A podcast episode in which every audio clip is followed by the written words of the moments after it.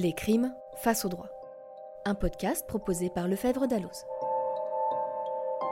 Ou comment les grandes affaires criminelles ont influencé le droit. On voit que le seul fondement qu'on pense voir un petit peu admis en matière de prescription, c'est la sanction de l'inaction de l'autorité publique. Malgré toutes les critiques qu'on peut avoir euh, à, cet égard, le fondement qui euh, consiste à dire que pour certaines infractions, on doit admettre que le temps a fait son œuvre est une explication qui, euh, semble-t-il, est de moins en moins audible dans, nos sociétés. Monsieur le professeur, cher Jean-Baptiste, je suis très heureuse de t'accueillir pour ce troisième épisode de notre série de podcasts Les crimes face au droit. Tu es professeur à l'Université de Lorraine, également directeur de l'Institut d'études judiciaires André Vitu.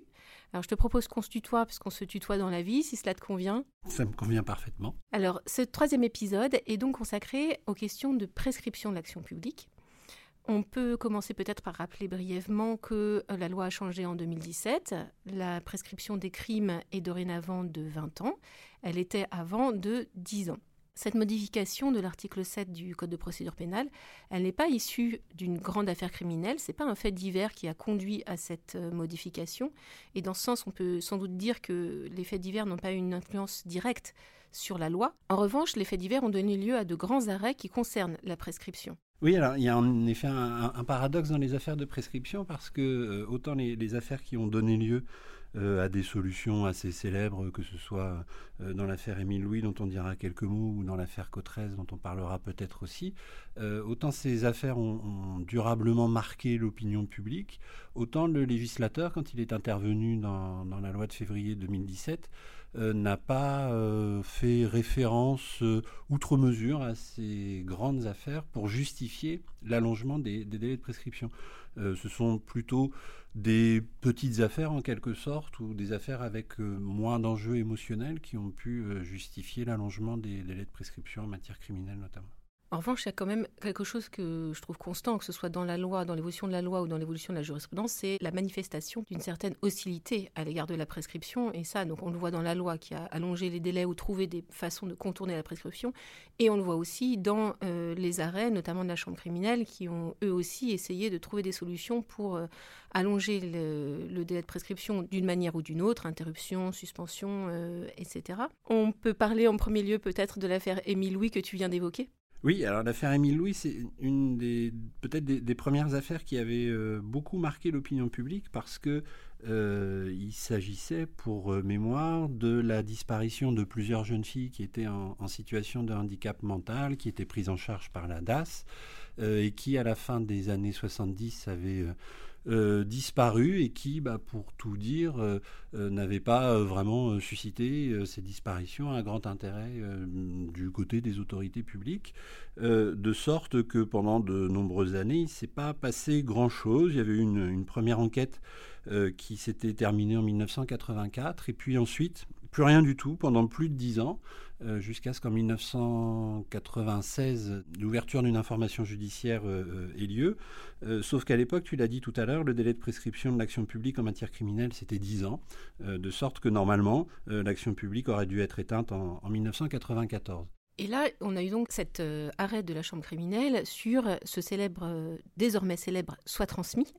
voilà, tu peux peut-être nous expliquer un petit peu la décision qui a été rendue en 2002 La question qui a été tranchée, ça a été celle de savoir quels étaient réellement les actes d'enquête qui pouvaient interrompre la prescription, c'est-à-dire la faire euh, repartir à zéro, faire courir un nouveau délai de, de 10 ans. Euh, de 1984 à, 1996, je disais, il s'était rien passé, sauf ce fameux soit transmis. Soit transmis, donc concrètement, euh, un courrier du, procureur de la République adressé euh, à la DAS et rédigé de manière très simple. je voudrais avoir des nouvelles des jeunes filles mentionnées dans l'objet. Pouvez-vous me dire ce qu'il en est ou quelque chose d'approchant, mais guère plus? Et la Cour de cassation, dans sa décision de 2002, a considéré que ce simple soit transmis était en réalité un acte d'enquête qui manifestait de la part du ministère public une volonté de poursuivre euh, les infractions en cherchant à élucider euh, les, faits qui étaient à l'origine de, sa saisine. Ça allait dans le sens de la manifestation de la vérité, en fait, de la recherche de la manifestation de la vérité. Tout à fait. Même si l'acte était euh, a priori très anodin, euh, il s'inscrivait dans cette logique de recherche de la vérité, et donc on lui a donné un, effet interruptif parce que euh, l'intention du ministère public dissimulée derrière, en quelque sorte, c'était bien de rechercher cette vérité pour éventuellement exercer des poursuites ensuite. Et on ne va pas se le cacher, l'intention de la Chambre criminelle était quand même de permettre les poursuites dans cette affaire. Toujours difficile de savoir quelle est l'intention qui se cache derrière un délibéré, mais à l'évidence, quand on, voit l'interprétation qui est faite de la décision, par les différents commentateurs de l'époque, euh, c'est pas forcément une, une, interprétation à laquelle on pouvait immédiatement s'attendre. C'est-à-dire que les commentateurs l'ont assez facilement justifié en disant que L'aspect subjectif euh, de l'acte d'enquête pouvait tout à fait justifier qu'on donne un, effet interruptif à ce, soit, à ce soit transmis, alors que l'autre interprétation aurait considéré euh, qu'une seule conception objective de l'acte d'enquête ou d'instruction permettait cet effet interruptif. On a trouvé une justification a posteriori, celle qui a été donnée par la Cour de cassation est de dire qu'il s'agit d'un acte interruptif. Euh, l'effet bienheureux on va dire, pour les nécessités de la répression, c'est que ça a évité l'extinction de l'action publique. Cette, euh, cette décision, en fait, ce qu'elle démontre, c'est que tout acte qui émane du ministère public, en réalité, était a pu être considéré comme étant un acte interruptif de prescription. Ça a permis euh, obligatoirement d'avoir, enfin nécessairement d'avoir une, euh, une vision large de tout ce qui pouvait être interruptif. Euh, tant et si bien que quand on présente la prescription aux étudiants, on, plus, avait plus vite fait d'essayer de, leur dire ce qui n'était pas interruptif de prescription plutôt que ce qu'il l'était réellement. et de ce point de vue-là, la loi n'a pas forcément véritablement restreint les choses. Hein. La formulation est plus précise, mais on a autant d'actes interruptifs aujourd'hui qu'auparavant. Dans l'affaire Émile Louis, c'était une question d'interruption de la prescription. Il y a une autre cause qui peut venir toucher la prescription de l'action publique, c'est la suspension, donc c'est un petit peu différent. La différence, en effet, elle est assez importante puisque euh, l'interruption de la prescription, elle a pour effet de faire courir un nouveau délai identique au précédent. Donc, on repart sur un nouveau délai. À l'époque, avant la loi de 2017, de 10 ans en matière criminelle. Aujourd'hui, depuis 2017, un nouveau délai de 20 ans euh, en matière criminelle. En revanche, la suspension, elle, elle a un autre effet, c'est que le temps s'arrête de courir pendant que la cause de suspension existe euh, et reprend là où on en était resté. La durée écoulée euh, reste euh, prise en compte dans le calcul du, délai de prescription. c'est la, différence importante entre les deux. Et la suspension a été utilisée aussi eh bien, de manière un peu surprenante par l'Assemblée plénière de la Cour de cassation, cette fois-ci en 2014, dans l'affaire Dominique Cotrez. C'est ça. Donc cette affaire, c'est, je le rappelle, l'affaire d'une femme qui a fait plusieurs dénis de grossesse et qui a euh, tué donc ses nouveau-nés euh, dès leur naissance. Et elle a été euh, poursuivie. et la question qui était posée, c'était celle de la reconnaissance d'un obstacle insurmontable à l'exercice des poursuites et qui aurait donc suspendu la prescription. Et c'est vrai que cette question de, de, la suspension était quand même un petit peu particulière puisque soit on considère que la prescription a commencé à courir et dans ce cas-là, elle peut être suspendue, mais si elle n'a pas commencé à courir, on se demande comment elle peut être suspendue. Oui, alors la solution qui avait été adoptée en plus par l'Assemblée plénière de la Cour de cassation en, en 2014 était d'autant plus surprenante euh, qui avait déjà eu un premier pourvoi qui avait été euh, soumis à la Chambre criminelle de la Cour de cassation. Et lorsque la, Chambre criminelle avait euh, statué dans un premier temps sur la question de la prescription de l'action publique, elle avait rappelé à cette occasion que le meurtre, c'est une infraction instantanée et que dès lors que l'infraction est consommée par le décès de la victime, eh bien, le point de départ du délai de prescription, c'est le décès de la victime. La Chambre de l'instruction euh, de la Cour d'appel de Paris avait résisté euh, à cette solution qui avait été posée par la, Cour de cassation. Et un peu contre toute attente, euh, il faut le dire, en 2014, l'Assemblée plénière de la Cour de cassation a considéré que cette dissimulation des grossesses, à la fois envers l'entourage de la mise en cause, mais aussi le, corps médical, tout le monde ignorait qu'elle était même enceinte à huit reprises, euh, eh bien que cette dissimulation avait euh, empêché de connaître même l'existence de, l'infraction. Et cette euh, impossibilité de connaître l'infraction a été jugée par l'Assemblée plénière comme un obstacle insurmontable à l'exercice des poursuites qui a entraîné, selon ces termes, la suspension du délai de prescription de l'action publique, alors que, comme tu l'as dit, le délai, par définition, n'avait pas encore commencé à courir. En réalité, ça aurait été plutôt un report du point de départ de la prescription. C'est ce que beaucoup de commentateurs avisé, on, fait, on fait valoir. La solution de, de, contourner le principe de prescription de l'action publique par le report du délai de prescription de l'action publique quand on est en présence d'infractions dissimulées, c'est pas quelque chose de nouveau.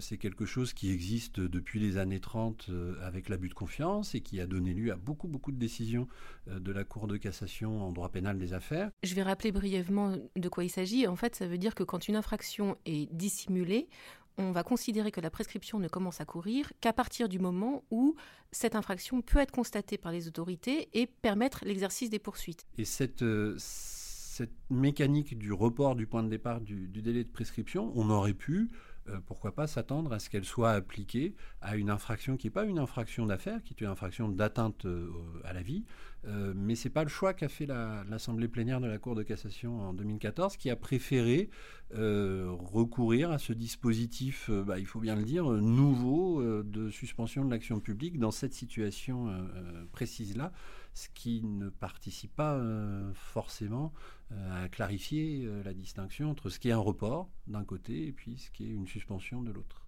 Alors, tout à fait récemment, il y a une autre décision, et peut-être la dernière qu'on aura le temps d'évoquer ensemble, qui a été rendue dans une affaire euh, qu'on appelle l'affaire Bonfanti. Alors là, c'est le nom de la victime, mais pas le, nom des, des suspects ou des auteurs. Dans cette affaire, donc c'est une question de dissimulation d'un cadavre. Donc une jeune femme avait disparu et on n'a pas retrouvé son corps pendant très longtemps. Un suspect avait été soupçonné et puis, c'est rien passé non plus pendant de nombreuses années jusqu'à ce que euh, un fait vienne relancer l'affaire. Est-ce que tu peux nous en dire plus? Oui, c'est l'affaire qui a donné lieu à la décision qui a été rendue par la Cour de cassation le 28 novembre euh, dernier, le 28 novembre 2023. Euh, les faits étaient assez simples. C'est une, femme, comme tu l'as dit, qui a disparu en 1986 dans des circonstances qui, euh, à l'époque, n'ont pas été élucidées. L'arrêt fait mention de témoins qui ont entendu le cri d'une femme, un cri long et dégressif. Elle est entrée dans un immeuble, on a entendu ce cri et puis on ne l'a plus jamais revue. Voilà. Une enquête a été euh, très rapidement ouverte pour euh, rechercher la, disparue. Et puis, euh, très rapidement, à la fin du mois de mai 1986, une, information judiciaire au cours de laquelle un suspect a été entendu, mais sans qu'aucun élément particulier, a priori, à, charge ait été retenu contre lui. Et euh, l'affaire, euh, suite à l'exercice de, recours successifs, euh, a donné lieu à une décision définitive qui est intervenue quelques années plus tard. Et comme tu l'as dit, jusqu'en 2020, eh bien, absence de réaction de la part des autorités jusqu'à ce que ce soit le frère de la victime qui relance les investigations auprès du, procureur de la République. Et la question c'était de savoir eh bien, si les faits pouvaient ou non faire encore l'objet de poursuites en raison de, ce très grand écoulement du temps. Et la Cour de cassation euh, a cassé la décision de la Chambre de l'instruction euh, qui avait écarté euh, l'extinction de l'action publique. La, Chambre criminelle de la Cour de cassation dit dans cette décision euh, que ni la seule dissimulation du cadavre, ni la personnalité sans histoire de la victime ne sont des éléments susceptibles de constituer un obstacle insurmontable à l'exercice des poursuites. Et donc elle rappelle que euh, eh l'infraction de meurtre se prescrit à compter du jour du décès de la victime. Faute d'obstacle insurmontable à l'exercice des poursuites, eh le délai de prescription n'a pas pu être suspendu jusqu'à l'aveu qui a été fait euh, par le, suspect au moment des dernières investigations a priori, l'affaire serait prescrite. Oui, parce qu'on il, n'a pas, pas, dit que quand il a été réentendu en fait en 2020 ou 2021, il a avoué avoir euh, tué la victime en 1986. Voilà, tout à fait. Et c'est ce qui a, relancé euh, évidemment le, tout l'enjeu autour de cette affaire, parce que non seulement il a avoué euh, avoir tué la victime, mais en plus il a indiqué où se trouvait le corps de la victime, et on a retrouvé des ossements euh, que l'on a pu rattacher à, la victime. Et on n'a pas eu de doute que le crâne était bien celui de la victime. Donc on est euh, dans un cas de dissimulation, la personne a, dissimulé le cadavre, a dissimulé son infraction, mais la Cour de cassation, cette fois, met quand même un, petit stop à, sa tendance à allonger euh, peut-être immodérément la prescription, en disant dans cette hypothèse-là, on n'admet pas euh, ni le report, ni la suspension d'ailleurs. Tout à fait. C'est la chose un peu surprenante euh, a priori de l'arrêt, c'est qu'il semble venir euh, à rebours de ce qui a été précédemment décidé. Alors, ce n'est pas forcément une très grande nouveauté parce qu'il y a un arrêt du 13 décembre 2017 dans lequel la Cour de cassation avait déjà affirmé que la seule dissimulation du cadavre n'était pas un obstacle insurmontable à l'exercice des poursuites. il y a un autre arrêt avec lequel il est intéressant de comparer la solution du 28 novembre. c'est un arrêt qui a été rendu le 25 avril 2017 dans lequel euh, la Cour de cassation avait considéré que, euh, dans l'hypothèse d'un assassinat en l'occurrence, la dissimulation même de l'infraction et pas du seul cadavre était en revanche un obstacle insurmontable à l'exercice des poursuites. C'est une affaire euh, dans laquelle la victime avait été tuée, mais les auteurs de l'assassinat avaient continué à faire croire que la victime était encore vivante. Oui, ils envoyaient des, messages, etc., depuis son téléphone pour faire croire qu'elle était vivante. Et l'épouse avait même réussi à obtenir un jugement de divorce euh, euh, sans grande difficulté, de sorte qu'on ignorait totalement la possibilité même euh, qu'il y ait eu une infraction commise. C'est plus qu'une simple dissimulation du cadavre, c'était vraiment un stratagème destiné à dissimuler l'existence même de l'infraction alors que dans la décision de décembre 2017 et dans l'affaire Bonfanti, en tout cas dans l'arrêt de, novembre dernier qu'a rendu la Chambre criminelle, euh, l'infraction était connue. L'infraction était connu ou était susceptible d'être connu. En décembre 2017, la personne qui disparaît euh, disparaît dans des circonstances inquiétantes. En 1986, on l'a dit tout à l'heure, euh, la victime, lorsqu'elle, après qu'elle se soit garée devant l'immeuble, eh bien, des témoins euh, font part d'éléments inquiétants et il y a eu d'ailleurs tout de suite une enquête pour rechercher la disparue. Donc on n'ignorait pas la possibilité qu'une infraction ait été commise. Donc la différence entre les deux affaires, selon toi, c'est l'existence d'un acte positif, en fait, au-delà de la dissimulation, pour euh, faire croire qu'il n'y a pas eu de, meurtre, d'assassinat, etc. Voilà. Je pense que ce qu'a voulu dire la Cour de cassation dans l'arrêt du, 28 novembre, euh, c'est que la dissimulation de l'infraction est un obstacle insurmontable à l'exercice des poursuites, et d'ailleurs, elle fait expressément référence à l'article 9.3, 9-3 euh, du Code de procédure pénale, mais qu'en revanche, la dissimulation de ce sur quoi porte l'infraction, ça, ça n'est pas un obstacle insurmontable à l'exercice des poursuites. Et il me semble que cette euh, lecture est plutôt euh, logique parce que, à défaut, toute personne qui cherche à dissimuler les traces de son méfait euh, créerait un obstacle insurmontable à l'exercice des poursuites, ce qui annihilerait complètement le principe de la prescription. Oui, bon, disons que quelqu'un qui dissimule euh, ce qu'il vient de commettre, euh, c'est plutôt commun. Pour terminer, on peut peut-être faire un, point sur les dernières réformes de la prescription et la loi de 2021 qui a quand même modifié encore ce, droit. On a beaucoup parlé de la prescription glissante. C'est un mécanisme qui permet, là encore, d'allonger euh, beaucoup et potentiellement euh, voilà, très longtemps la prescription. Tu peux développer? Alors, ce dispositif de prescription glissante, d'abord, il a un, champ d'application limité puisqu'il concerne que les infractions de nature sexuelle commises sur les mineurs, donc les viols, agressions et atteintes sexuelles qui sont commises sur des mineurs.